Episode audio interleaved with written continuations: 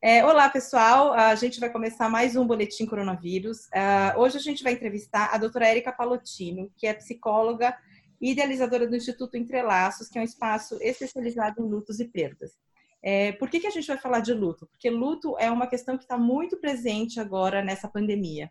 Né? Existem muitas iniciativas aí que estão surgindo para ajudar as pessoas que é, muitas estão perdendo familiares, entes queridos e não estão conseguindo elaborar esse luto da maneira é, que se faz normalmente, porque a gente tem esse risco de contágio. Então, a gente vai conversar um pouco com, com a doutora Érica para falar como é que a questão do luto está se transformando dentro da pandemia da Covid-19. Doutora Érica, boa tarde, obrigada por aceitar nosso convite. Boa tarde, Lilian. É um prazer estar falando com vocês de um tema que é tão caro e que faz parte da minha atividade clínica há tantos anos. É, nada como, nada parecido com o que a gente está vivendo nesse momento, mas espero poder contribuir né, com algumas informações. Uhum, uhum.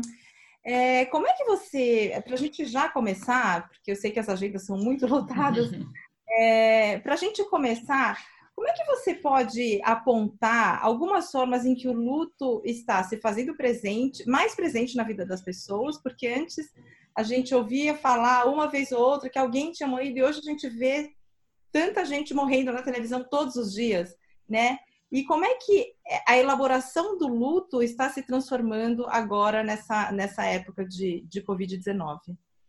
A gente tem aí uma questão da globalização, do acesso à informação, né, cada vez mais forte, mais proeminente nas conversas, na sociedade, na cultura a gente tem se aproximado do tema com menos é, angústia e ansiedade, mas falar da morte é sempre alguma coisa é, que mexe, que mobiliza e que nos afeta. Falar da morte do outro faz com que a gente pense na nossa morte e na morte das pessoas que a gente ama. Então, mesmo que a gente esteja circulando mais a temática da morte e do morrer, e muito né, do advento aí dos cuidados paliativos e das formações e das instituições também de saúde, trazendo esse profissional como parte do cenário clínico, ajuda né, na circulação do tema, ainda assim falar disso é extremamente mobilizador, porque é alguma coisa hum. que a gente tenta deixar no cantinho para não pensar. E aí a gente vive então essa história do Covid numa proporção estratosférica, né, com mortes em massa, com enlutamento que é coletivo, mundial, onde a gente vê uma nova ordem né, nas sociedades funcionando.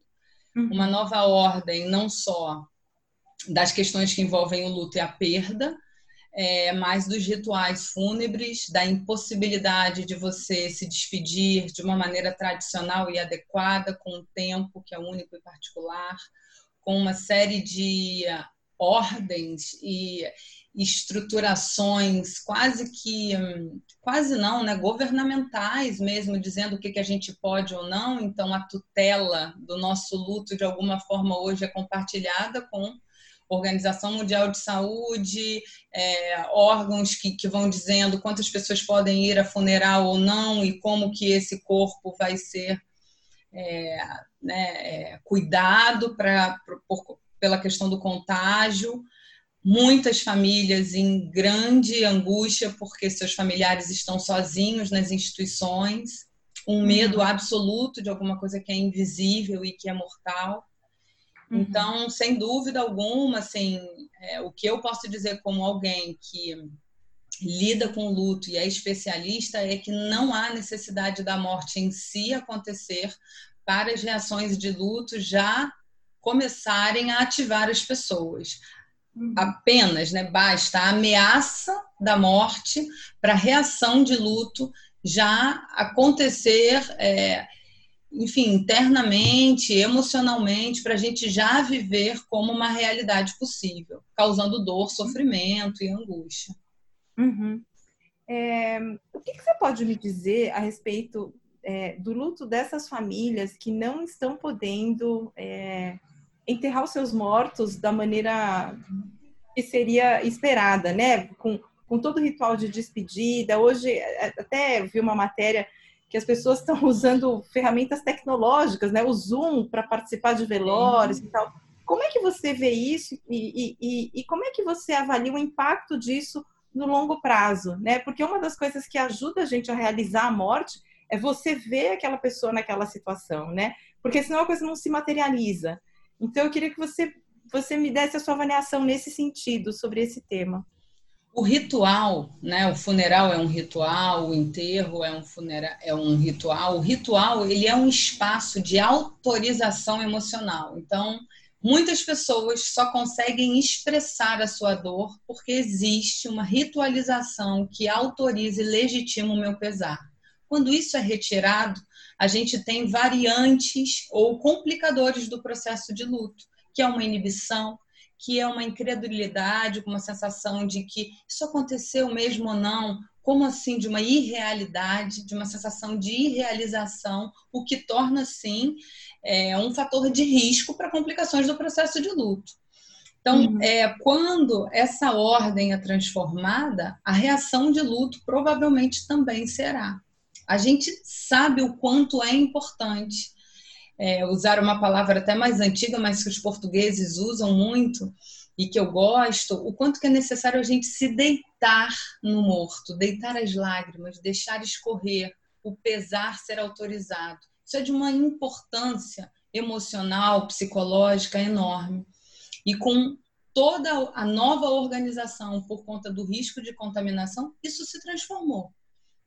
Uhum. Então, as famílias né, terão que sim, já estão pensando formas possíveis de estarem juntas e separadas. Então, tem situações que a gente já sabe é, de pessoas que vão dentro do carro mas que não saem, né? Por exemplo, no momento ali do enterro, é, mas que ficam dentro do carro, três pessoas da mesma família, ou carreatas, né? De quatro ou cinco carros de familiares, cada um nos seus carros, já que só cinco ou seis pessoas podem ir ao local onde o enterro está sendo realizado. A gente tem as transmissões online, a gente tem a possibilidade de escrever alguma coisa e deixar para né, a família levar como uma forma de pensar a transformação desses rituais, porque é assim é, é, é, óbvio e é de uma certeza absoluta que a gente terá repercussões a longo prazo e muitos estudos já apontam que a próxima década, a gente não está falando de um ano ou dois, a gente está falando talvez de dez anos é, de pessoas que irão se haver com as questões de dor e sofrimento desse momento. Que seria uma espécie de luto mal elaborado, né? Exato. Porque a gente hoje não tem as ferramentas para exercer esse luto da maneira adequada para uma situação como essa de pandemia. Exato. É o que a gente chama de luto complicado. O luto complicado é o que antigamente se chamava de luto patológico. A gente não usa mais essa terminologia na literatura, mas o luto complicado é aquele processo de luto que não pode ser acomodado, integrado, elaborado. É uma sensação de dor aguda, de pesar profundo, de sofrimento é, uhum. a, a, sensação da culpa do sobrevivente, que sempre acompanha um pouquinho a gente, assim, quando está feliz e, e, perdeu alguém que ama, tempos depois a gente sempre pensa. É, e, e, essas são reações que já estão sendo é, previstas para algumas pessoas, especialmente aquelas que têm pouca rede de suporte, que têm fragilidades emocionais é, anteriores, né? História psiquiátrica pregressa, história de depressão, de transtorno de ansiedade. Então, a gente tem fatores de risco que já são é, sobreposições também, né? Ou comorbidades do processo de luto. Uhum, né? uhum. Lembrando que a reação de luto é uma reação normal e esperada né? A reação de luto, a dor que o luto provoca é algo completamente normal. Não é normal ou não é pensado dentro de uma é, esfera aí do saudável você ter um prolongamento de uma dor agudíssima ao longo de anos, ao longo uhum. de meses, com disfuncionalidades em áreas específicas da sua vida repercutindo né, na boa qualidade de vida. Uhum. É, você acha que essa pandemia está servindo como um chacoalhão para as pessoas pensarem sobre a sua própria mortalidade e aí, nesse sentido, também começarem a pensar em planejamentos, uh, diretivas antecipadas de cuidado? Como é, que, como é que você vê o efeito dessa pandemia nas pessoas que estão aí vivendo no noticiário todos os dias e vendo essa coisa sempre assim, vai piorar, vai piorar os números subindo? Como é que você vê isso? Pandemia mais o é, isolamento, né? E a quarentena, porque o fato de você, da gente estar vivendo uma pandemia e todos, né, terem recebido a recomendação de estarem distantes fisicamente, é, faz com que a gente entre num processo talvez mais reflexivo que o auto automatismo da vida e as muitas tarefas não deixa a gente pensar. Então, sim, há um processo aí de ressignificado de relações familiares, de relações de cuidado, é, a ameaça da perda nos transforma, mesmo distantes fisicamente, mais vinculados e buscando pessoas que amamos para dizer, para nos preocuparmos. Então, tem uma transformação na questão do vínculo. Em relação às diretivas antecipadas ou questões mais organizadas da vida, o que eu penso é que todos estamos vivendo um momento de estresse muito agudo. É uma emergência no mundo e dentro da nossa esfera particular. Então, a gente está muito estressado a gente tem muitas respostas de estresse que mexem com a nossa concentração, com a nossa atenção, que não, de, não deixam a gente focar de forma mais organizada, que tem uma repercussão no sono. Então, nós não estamos funcionando normalmente, como antes disso tudo acontecer. Então, até a organização psíquica, mental, fica abalada e dificulta a comunicação, o entendimento, a leitura. Né? Uhum. Então, é, muitas pessoas que estão é, sendo, enfim, confrontadas com questões da morte e da vida podem ficar mais angustiadas ainda, né? Uhum. Diante da ameaça. Então, a gente tem que ir no cada um para identificando o que, que é possível e como esse estresse está afetando também a minha funcionalidade de memória, de cognição, né? De organizadores mentais mesmo. É, a gente na Aptari trabalha com o público 60 a mais, né? Uhum. Assim, é o público idoso. É, existe algum fator de risco maior para esse público idoso quando a gente fala de luto e luto complicado? Sim. E essa é uma questão muito importante. Toda a literatura aponta que o idoso é um, um possível enlutado crônico, ou seja, um enlutado com repercussões de complicações emocionais. Então, a uhum. gente tem a população de risco e dentre ela tem os idosos, né? Assim, e por quê? Porque esse é um momento da vida onde a gente tem uma capacidade produtiva, às vezes, de trabalho que decresce um pouco. Uhum. A gente tem uma rede de apoio que às vezes é mais frágil, porque os filhos estão trabalhando, porque né, as pessoas estão sempre muito ocupadas, então eu estou às vezes mais recolhida, lidando com o processo de adaptação por aposentadoria ou porque eu estou com alguma questão de saúde. A gente tem é, em algumas situações na vida dos idosos um esvaziamento social, enquanto a gente também tem aqueles que ficam super e viajam e vão curtir a vida e tal, mas a gente tem uma população que se sente solitária, que apresenta reações de ansiedade porque não se sentem tão produtivas, depressão porque sentem a vida muito esvaziada. E aí, quando você vai perdendo pessoas que você ama, você vai se aproximando da sua sensação de finitude, você perde memória, você perde compartilhamento. Então, é muito importante considerar o idoso, especialmente aquele sem risco ou com comorbidades emocionais, sem risco não, desculpa, sem rede, né? Uhum. Assim, sem uma rede de comunidade onde ele se sinta à vontade, ou aquele que tem comorbidades psíquicas, é como alguém que precisa de cuidados especiais. Especialmente agora a gente está falando de alguma coisa bem voltada para o Covid, quando o idoso, que é é, legitimamente aí visto como um fator de risco né, para o Covid e ele perde um filho e ele sobrevive.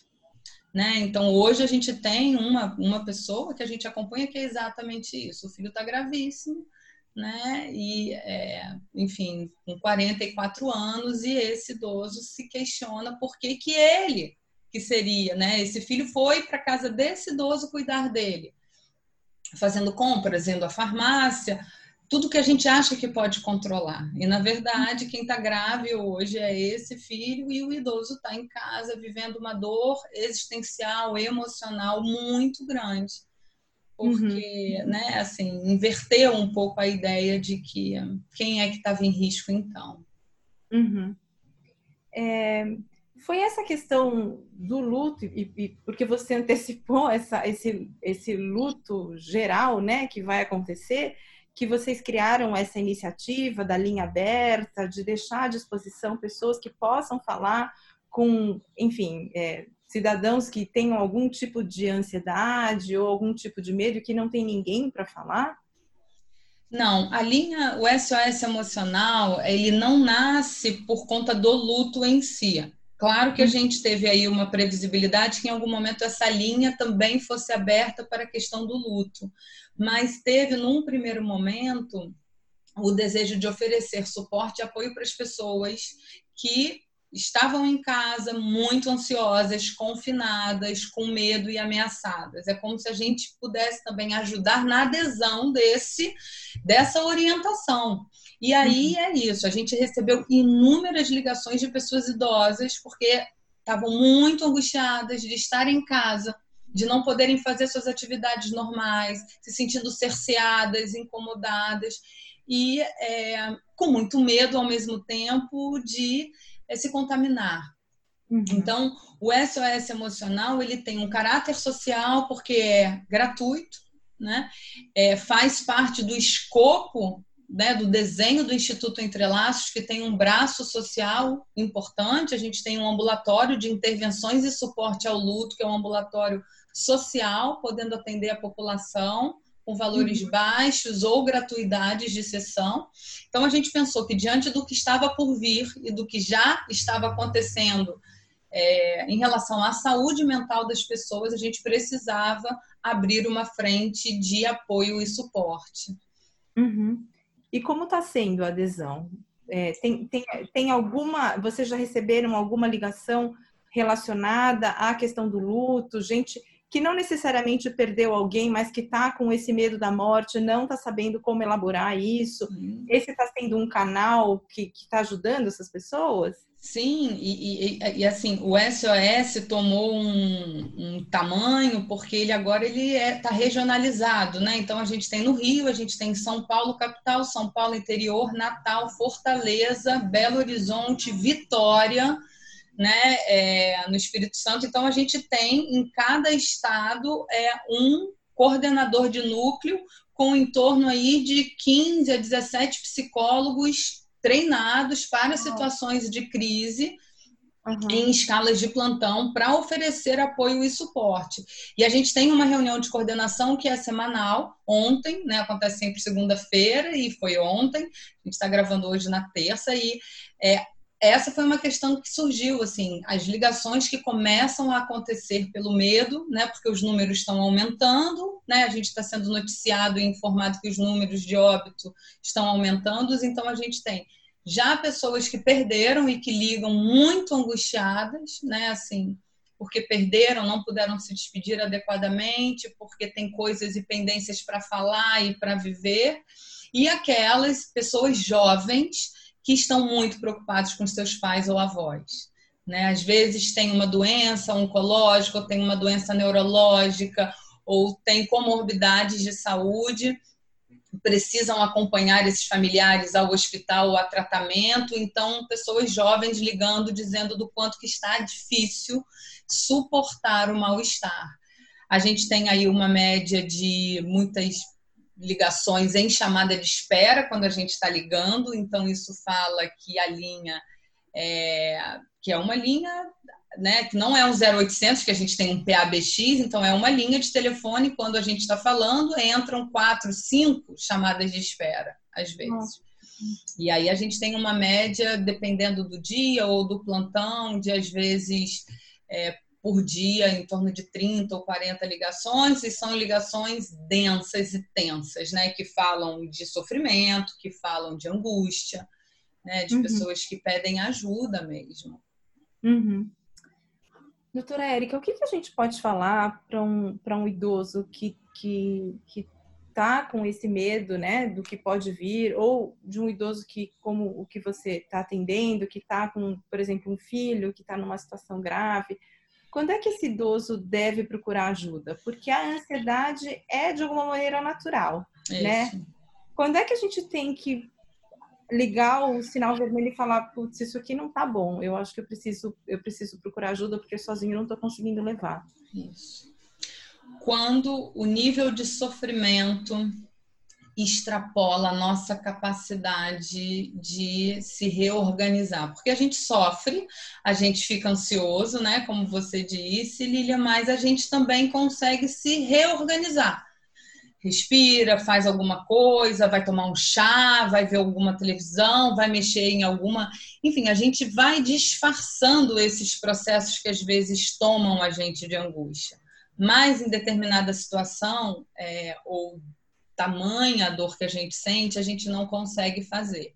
Então, se isso está afetando o meu padrão de sono, o meu padrão alimentar, se isso está descompensando o diabetes, a pressão arterial, se isso está repercutindo na minha saúde. Então, eu fico mais ofegante, com a sensação de maior cansaço. Se eu me sinto fadigado ou se eu quero ficar quieto, sem isolado, sem me comunicar com as pessoas. O maior termômetro, termômetro é o impacto na nossa funcionalidade diária, na uhum. nossa capacidade de resposta nas nossas atividades normais. E a gente sabe quando a gente não está bem, quando a gente não, não se sente. E é normal que a gente, em algum momento dessa história toda que a gente está vivendo, a gente um dia ou outro não fique bem.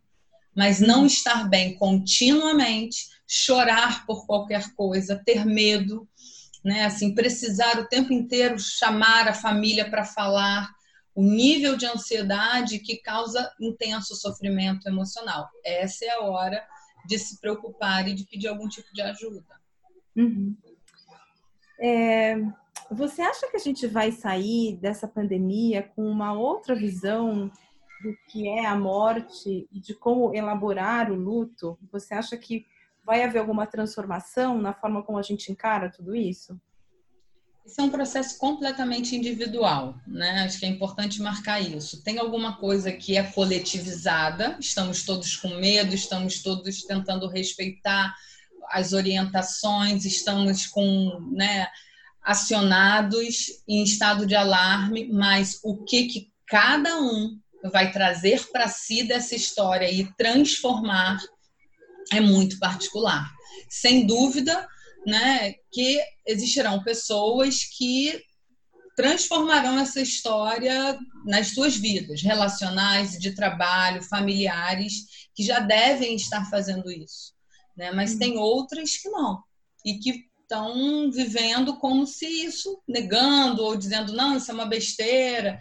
Então, é, é difícil uma resposta que englobe né, para todos, porque é uma experiência avassaladora mundial e também para cada um, assim, é como que vai lidar com isso, como que isso repercutiu na minha vida, nas minhas relações e é importante que a gente pense que alguma coisa não está como antes. Então, talvez nós não possamos funcionar como antes, né? E o que que muda? Como que eu mudo no meu mundo? Como que eu mudo comigo? Como que eu mudo nas minhas relações? Uhum como está sendo para você, como pessoa e como alguém que trabalha com a questão do luto, é, ver tudo isso que está acontecendo e ter que segurar as pontas aqui do outro lado, né? Você é. também está sendo abalado por isso. Claro. De alguma maneira está tendo que ajudar outras pessoas que não têm tantas ferramentas. Como é que tá sendo esse aprendizado? O Instituto Entrelaços, ele tem um braço de emergência, né? A gente trabalha com assistência, que é suporte a pessoas enlutadas, com educação continuada, oferecendo cursos e treinamentos, um braço empresarial, que é de resposta de emergência. A gente está sendo muito acionado, a gente tem trabalhado demais com alguns clientes. Em paralelo a isso, eu tenho um pai de 70 anos que é médico, que é chefe de duas emergências e que não abre mão do trabalho dele. Então, é, eu, eu, sou de uma família de muitos médicos, tenho um, um outro familiar que é também é, ocupa um lugar de chefia e que está, mas é mais novo, né? É, e que está lá à frente com toda a equipe dele com Covid positivo. Meu Deus. E só ele que não, né? Quer dizer, só ele que ainda não apresentou sintomas. Então é isso. Acho que nesse momento é, é, é, é muito novo que a gente vive as emergências coletivas e as nossas próprias emergências. Então, ter um pai que ama a profissão, que é médico e que diz que eu agora não vou sair da linha de frente, né, porque as pessoas precisam de mim, é muito doloroso e angustiante né? Então é, é, isso. A gente vai lidando, ao mesmo tempo eu tenho que respeitar a autonomia dele. Uhum. É, e como filho, eu não quero respeitar autonomia nenhuma. Hoje eu falei para ele: se eu pudesse, eu chegava aí, trancava você e, né, enfim, deixava você preso, né? E, e minha mãe, né, num sofrimento de que ele vai me contaminar também. Então, vira, né, a família, tem um outro ritmo nesse momento. É difícil estar aqui como alguém que trabalha com emergência e quem vive a emergência. Mas, de novo, assim, é, é, a terapia que sustenta, são os recursos que a gente tem que pensar quais são para lidar. Então, é um café preto que acalma, um chá, é fazer uma boa alimentação, é tentar não ficar o tempo inteiro vendo televisão e informações em excesso. É poder saber, não se alienar, mas não ser capturada pelo, né, por tudo que a gente recebe hoje em massa. Uhum. É poder dizer, né? Eu brigo com meu pai, mas eu não desligo a, a, a, ligação sem falar, eu amo você. E ele brinca, não é uma despedida, mas é uma sensação de que a qualquer momento tudo pode mudar.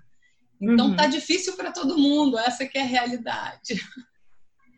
Ai, nossa, doutora Érica, eu tô aqui meio a ponto de chorar. Porque são Sim. coisas que eu acho que todo mundo está vivendo, né? Ter que, de alguma maneira, levar a vida com normalidade, mas também está sendo confrontada com a própria mortalidade, a mortalidade dos pais, né? Então, é, é. acho que eu acho que essa conversa vai mexer com bastante gente. É, nunca ficou tão próximo da gente, né, a realidade de perder pessoas que amamos. Nunca.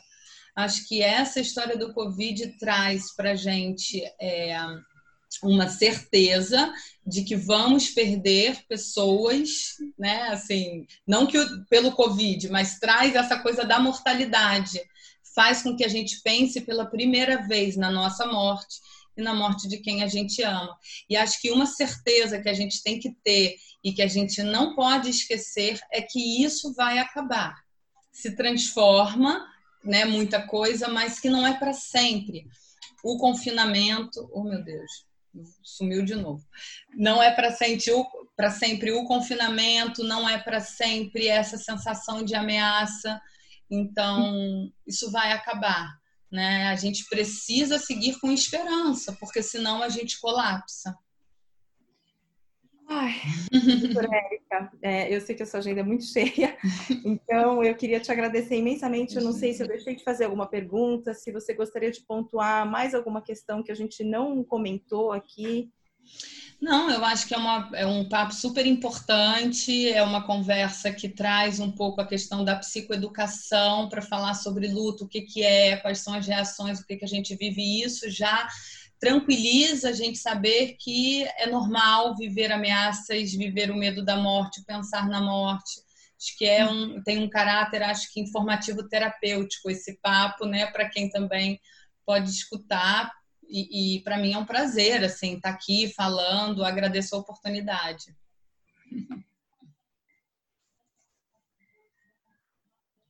Então é isso. Dou sorte aí no trabalho. Parabéns pela, pela iniciativa da, da, do SOS. Eu acho que muita gente está sendo beneficiada com essa ação. E é isso aí. Seguimos juntos até isso acabar. E vai acabar, né? Vai acabar. Vai acabar. É isso aí. Obrigada. Então, é Érica, muito obrigada e até a próxima. A gente fica em contato. Até a próxima. Obrigada.